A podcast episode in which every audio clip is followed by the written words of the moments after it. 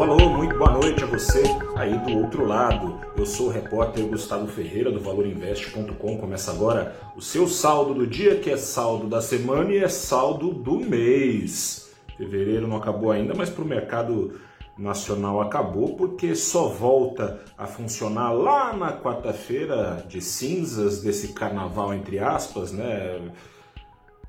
Volta a funcionar a bolsa a partir já do comecinho da tarde em horário especial, embora a folia esteja oficialmente pelo menos proibida, a bolsa abrirá mais tarde como se não estivesse.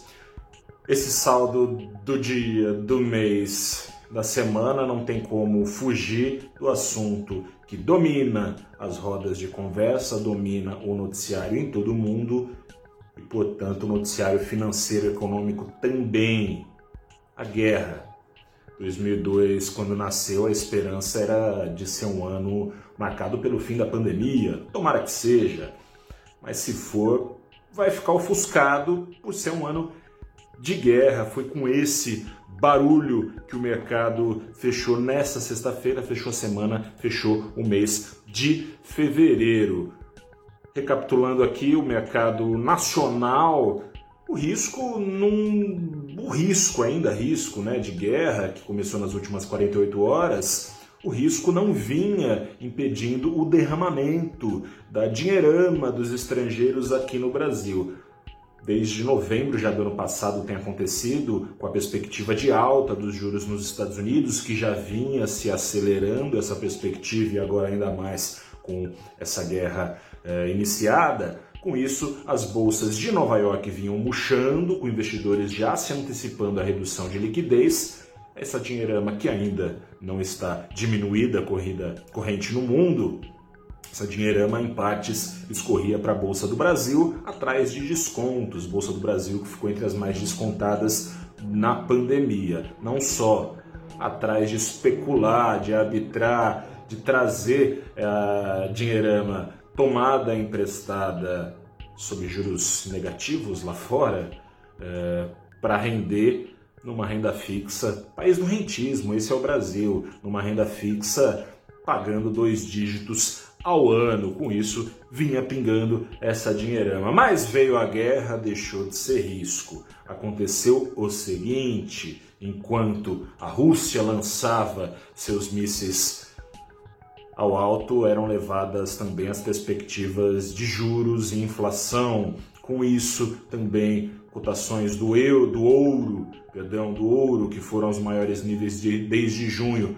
do euro também, mas sobretudo do dólar, do dólar, porque a, busca por proteção nos títulos americanos, ainda que paguem uma micharia, os títulos americanos são os, os ativos menos é, arriscados do mundo, a busca por eles seguiu quente ainda mais, com a turma exigindo até prêmios menores, mas em busca de proteção com isso o dólar que caía, caía, caía, tendo batido na quarta-feira os cinco reais, embicou de volta para cima aqui no Brasil revertendo a queda. Aliás, era um grande mergulho que virou alta em só dois dias, alta de 3%, o dólar com uma leve alta no acumulado do mês, é, no acumulado da semana, no acumulado do mês teve um baixo, no acumulado da semana, uma leve alta de 0,32 aos 5,16 no mês, mergulhaço de 2,81.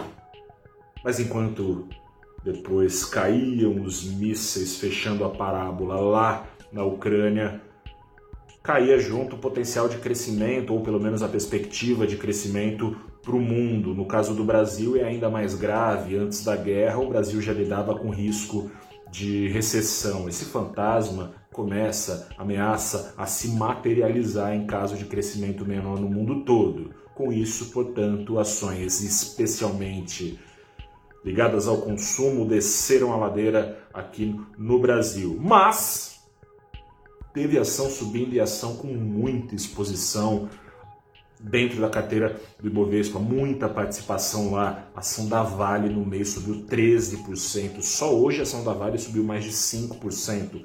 Ações da Petrobras subiram pouco perto da alta de quase 7% dos preços do petróleo. Ações da, da Petrobras subiram ali perto dos 4%, mas é uma contribuição para segurar o Ibovespa. No mês em que, dentre as ações do, do Ibovespa, que são 92, só 38 subiram, mas essas ações juntas dominam ali só as duas, quase um quarto do Ibovespa. Seguraram a bronca quase que sozinhas e pasme, o Ibovespa hoje, no embalo dessas ações, subiu mais de 1% com guerra e tudo. Veio um incentivo ali de aparentemente a Rússia aceitando negociar com a Ucrânia. Na hora final, teve um estirão dessas ações, Vale já subia, subiu ainda mais, Petrobras que vinha ali perto do 0 a 0 embicou para cima, o Ibovespa subiu mais de 1% hoje, subiu mais precisamente 1,39%, acumulou uma alta na semana alta, gente, de 0,23%, é pouca coisa, mas é alta. E no mês subiu quase 1%, 0,89% aos 113.141 pontos no azul. Quem diria? Ajudou o Brasil também a fuga das bolsas lá de Moscou, da Rússia, né? Sanções pesadas contra a Rússia anunciadas pelos Estados Unidos e pela União Europeia. A bolsa da Rússia caiu quase 30% só nesta semana. Quem queria ainda ficar exposto a emergentes, parte dessa grana veio aqui para a bolsa do Brasil, também dá uma especuladinha ali, né? Esse é o saldo até aqui desta guerra que tomara termine neste fim de semana. Tá incerto, né? A Rússia parece que vai negociar com a Ucrânia, mas também é, há quem diga que é blefe da Rússia e há quem diga nas agências internacionais que a Rússia não confia na, na disposição da Ucrânia de ficar de fora da OTAN. Vamos ver, tomara, tomara, seja dentro ou fora da OTAN, que as coisas se acalmem, que 2022 possa sim ser um ano marcado pelo fim da pandemia e que essa guerra seja só um susto, que não tenha muitos prolongamentos, porque se tiver o bicho pega. Voltamos a falar então no saldo do dia na quarta-feira, mas o Valor Investe seguirá a todo vapor e todos os detalhes você acompanhará no nosso site valorinveste.com. Fico por aqui, bom feriado, se cuida que a pandemia não acabou, hein? Não vai ficar indo em festinha clandestina, hein? Tô de olho. Grande abraço. Até a próxima, tchau.